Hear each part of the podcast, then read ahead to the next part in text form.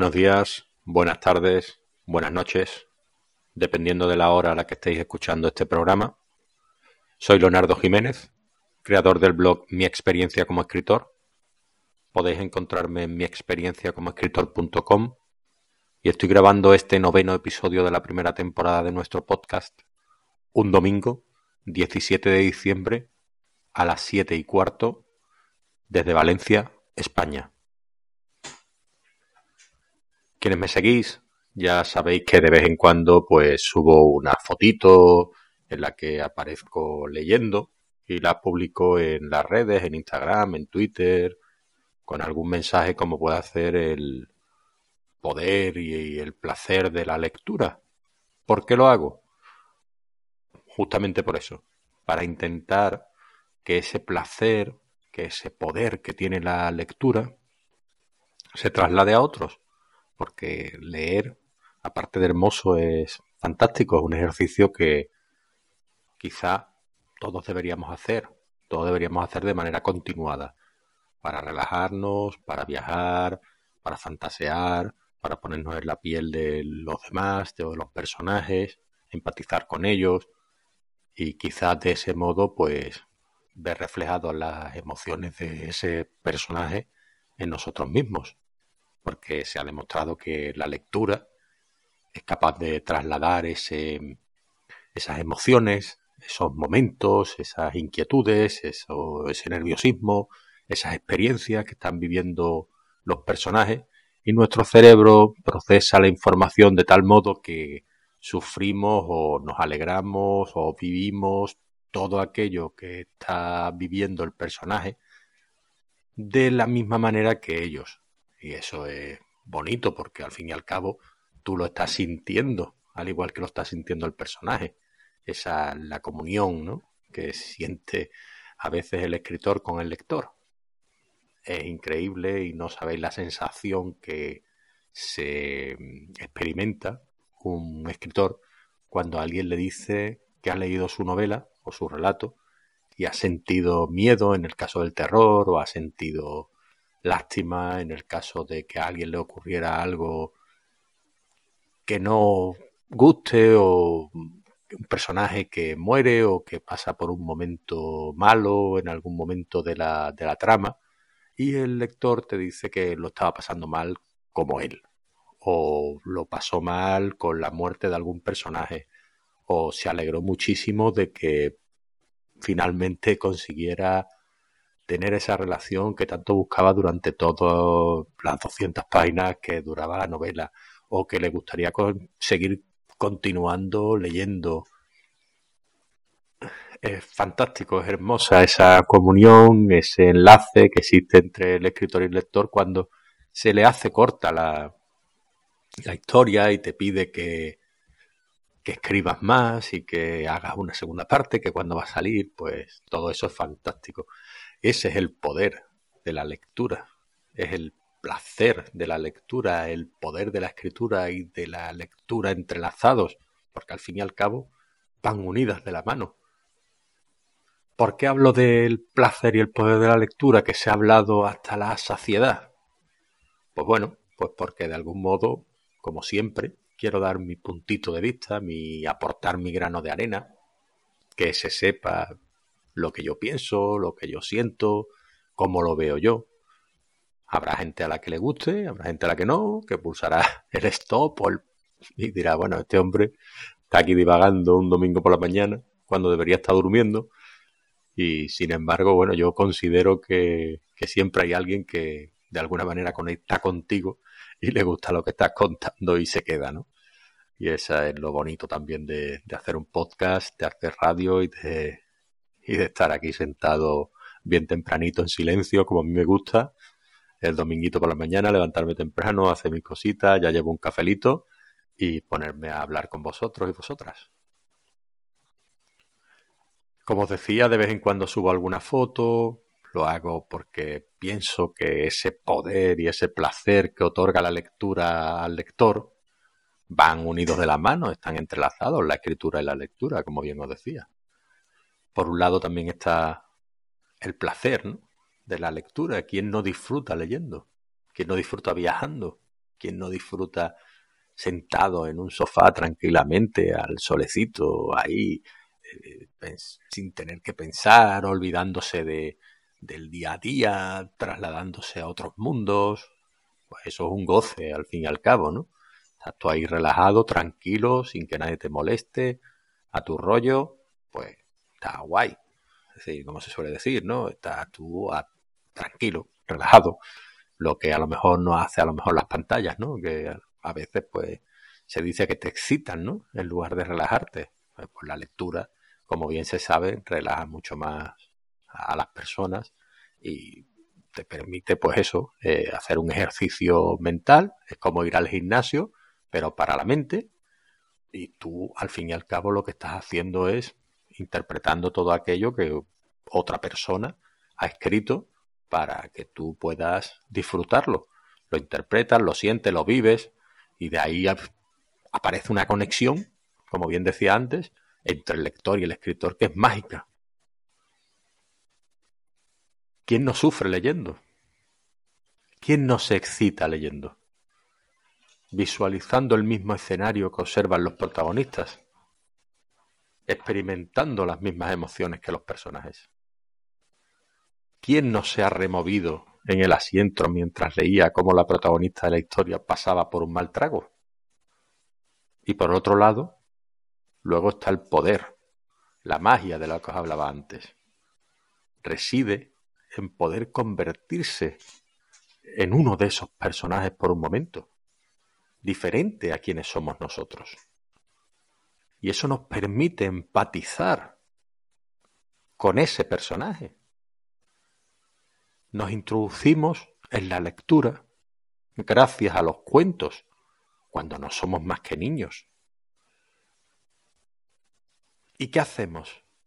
Pues sentir lo que está sintiendo Caperucita, lo que está sintiendo todos aquellos personajes que se están viendo envueltos en todas esas aventuras que nos están contando, la isla del tesoro, aventuras que al final están creadas para niños, para un público joven que nos está alimentando la mente y que nos está trasladando a través de los mares, a través del espacio, a través de, del tiempo, y en el cual podemos conocer muchísimas más cosas de las que estamos habituados en el día a día, en lo cotidiano. ¿Qué nos transmiten esos cuentos? Pues nos transmiten enseñanzas, nos transmiten una moraleja, que es en lo que consta.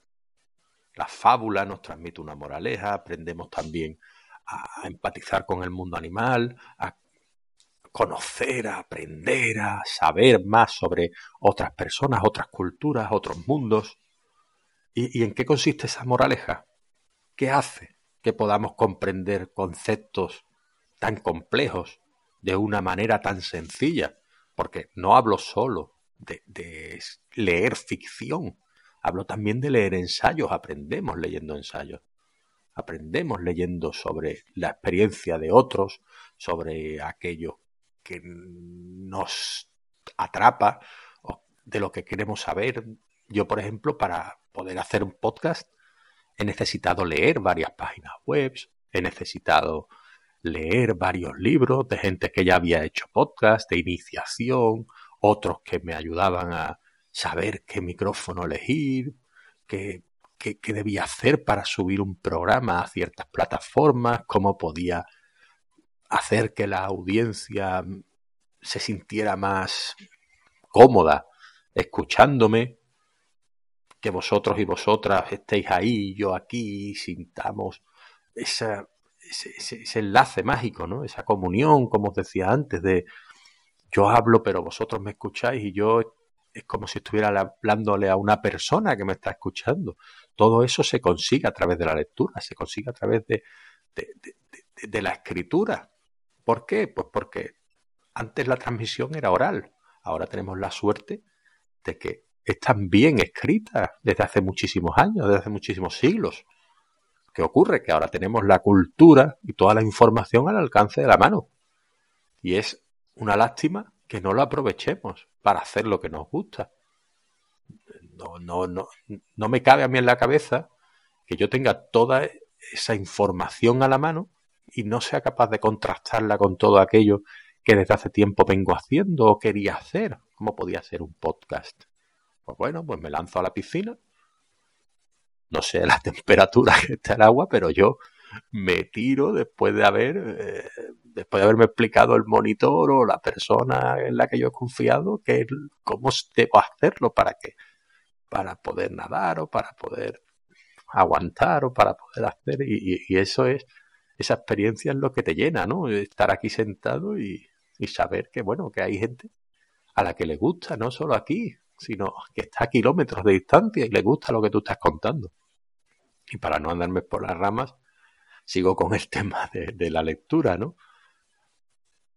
A esas mismas edades, pequeñitos, cuando somos niños, eh, nos suelen contar esas historias las personas mayores, ¿no? O las que, con las que tenemos bastante apego, como pueden ser nuestros tutores o profesores o abuelos, que se sientan ahí cerca de, la chimenea, nos cuentan la historia y nosotros embobados, pues nos quedamos alelados escuchando todo aquello que nos dice y de algún modo atrapados con la historia que nos cuenta y queremos saber más y más. Y cuéntanos y por qué y cómo ocurrió eso y cuando te cuando fuiste al bosque qué pasó y te encontraste con alguien más y vas preguntando cosas porque tienes curiosidad, te levanta la curiosidad y tú también cuando terminas, te gustaría vivir esas experiencias y poder contársela también a tus nietos, a tus hijos.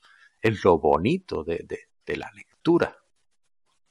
Una vez que ya la tradición oral no está tan arraigada a nuestra cultura. Y a esas mismas edades los niños participan en actividades colectivas, como pueden ser el teatro, los títeres, la representación ante un público generalmente infantil, al mismo tiempo que interactúan con éste, con la edad, vamos eligiendo los libros y los géneros que más nos interesan.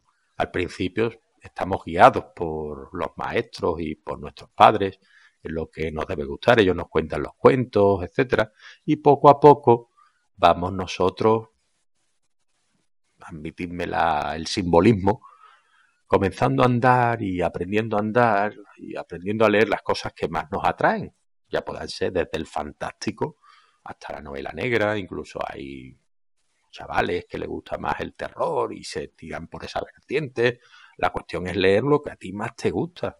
Es decir, aprender a leer lo que más te gusta. Por eso los géneros se diferencian, porque a cada persona le gusta vivir unas experiencias diferentes. Le gusta vivir, eh, le gusta leer algo diferente, un género pues, como la ciencia ficción. Ah, pues a mí la ciencia ficción no me gusta porque en realidad, bueno, pero hay gente a la que le gusta, hay mucho. También le gusta la fantasía, le gusta, hay muchísimos géneros y, muchísimos géneros que a mí pues no me atraen tanto, pero que hay mucha gente a la que sí le atrae. Y eso es muy chulo, que, que, puede haber gente que le guste una cosa, otra, otra, otra, otra, y al final estemos hablando, pues, ¿te has leído esta novela? Yo ya os lo he dicho, ¿no? En mi gusto soy bastante generalista.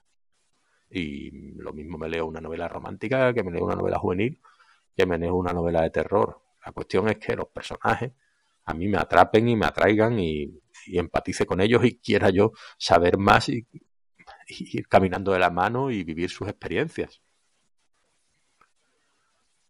La cuestión es que al igual que no renunciamos al placer de ver una serie o una película, que no deja de ser un placer también. También deberíamos hacer lo mismo con una buena historia, dejar a un lado todos los impactos de la vida cotidiana, de, la, de, de, todo lo que nos interrumpe nuestra concentración diaria, apagar los móviles o dejarlos a un lado y disfrutar de un buen libro, disfrutar de la lectura. Yo a mí me gusta, por ejemplo, por la noche, ¿no? por la noche o cuando estoy solo en casa, tal, dejo todo a un lado me pongo a leer y, como se suele decir, no quiero saber nada del mundo. Ese es mi momento, me pongo ahí una horita, me pongo a leer a los autores que más me gustan, leo mucha literatura independiente, como os dije otras veces, hay veces que leo clásicos, ahora me acabo de leer El Padrino porque vamos a hacer un podcast en Voces de Metrópolis dedicado al Padrino y a, y a una comparativa entre la película y la novela, y eso te ayuda también a culturizarte y a, querer saber más, ¿no? Sobre, sobre la película y sobre la novela en cuestión. Y esta es la tercera vez que me la leo, pero como es una novela que se lee muy bien y es una historia fantástica, por pues el final eh, es fácil, ¿no? Y hay que leérsela de vez en cuando. Yo hay libros que me gusta releerlo cada cierto tiempo. Por ejemplo, el otro día me releí El fugitivo de Stephen King para el programa de las distopías. Eh, me releí Soy leyenda, me releí otro libro como puede ser eh, ahora mismo no caigo, pero Crónicas Marcianas me lo volví a leer, o sea, eh, hay varios varios libros que me volví a leer para este programa y claro, hay libros que no te cansas de leer, ¿no? Como se suele decir, cada dos o tres añitos, como las películas, hay que hay que revisionarlo, ¿no? O hay que releerlo. Bueno, la cuestión es que con la edad vamos eligiendo los libros y los géneros que más nos interesan, desde el fantástico hasta la novela criminal, pasando por el terror o el suspense. Y la cuestión es que al igual que no renunciamos al placer de una serie o película, como os decía antes, tampoco debemos renunciar al placer de la lectura, porque a fin de cuentas un libro te permite imaginar lo que estás leyendo a tu modo. Tú ves los personajes en tu cabeza de una manera diferente a como lo ve otra persona. Es un proceso individual en el que entra en juego la conexión que existe entre el autor o la autora y el lector o la lectora. Y si bien en el cine la imagen nos viene dada, y quien no se imagina, en el caso del padrino que os hablaba antes, a Marlon Brando como Don Vito Corleone, porque claro, cuando ya viene una interpretación magistral y ya te imaginas ese personaje es que no ves otro. Pero sin embargo, cuando lees la novela, si la lees por primera vez, quizá cuando veas a ese personaje que te están presentando no sea el mismo que tú te has imaginado, porque en la novela fuera más pequeño, más alto, más corpulento, menos corpulento. Entonces, al final, es la magia también, ¿no? cada uno, cuando leíamos El Señor de los Anillos, cuando vimos la película, ese no es Aragorn, ese no es Gimli, o así no se comportaba Gandalf o tal. No, hay, hay actores o hay lectores que ven en esos actores a la figura concreta del personaje y otros que no, porque se lo ven de otra manera, o este era más rubio, este era menos rubio, o, o simplemente yo no lo veía así. En la literatura somos nosotros quienes nos creamos esa imagen de los personajes de a cuento con nuestra interpretación del texto. Y eso es lo hermoso de la lectura. Lo que está claro es que la lectura te permite viajar a otros mundos, cabalgar a lomos de un dragón, de convertirte en caballero, en heroína, en vampiro o detective, e, e, en ser lo que quieras ser, según la historia que estés leyendo. En definitiva, en todo aquello que desees. Y todo gracias a la magia que todo libro asesora entre sus páginas. Hasta ahora me había enfocado yo en la ficción, pero si trasladamos todo esto, todo este discurso a la no ficción, podríamos estar aquí otro programa hablando, como decía antes del ensayo.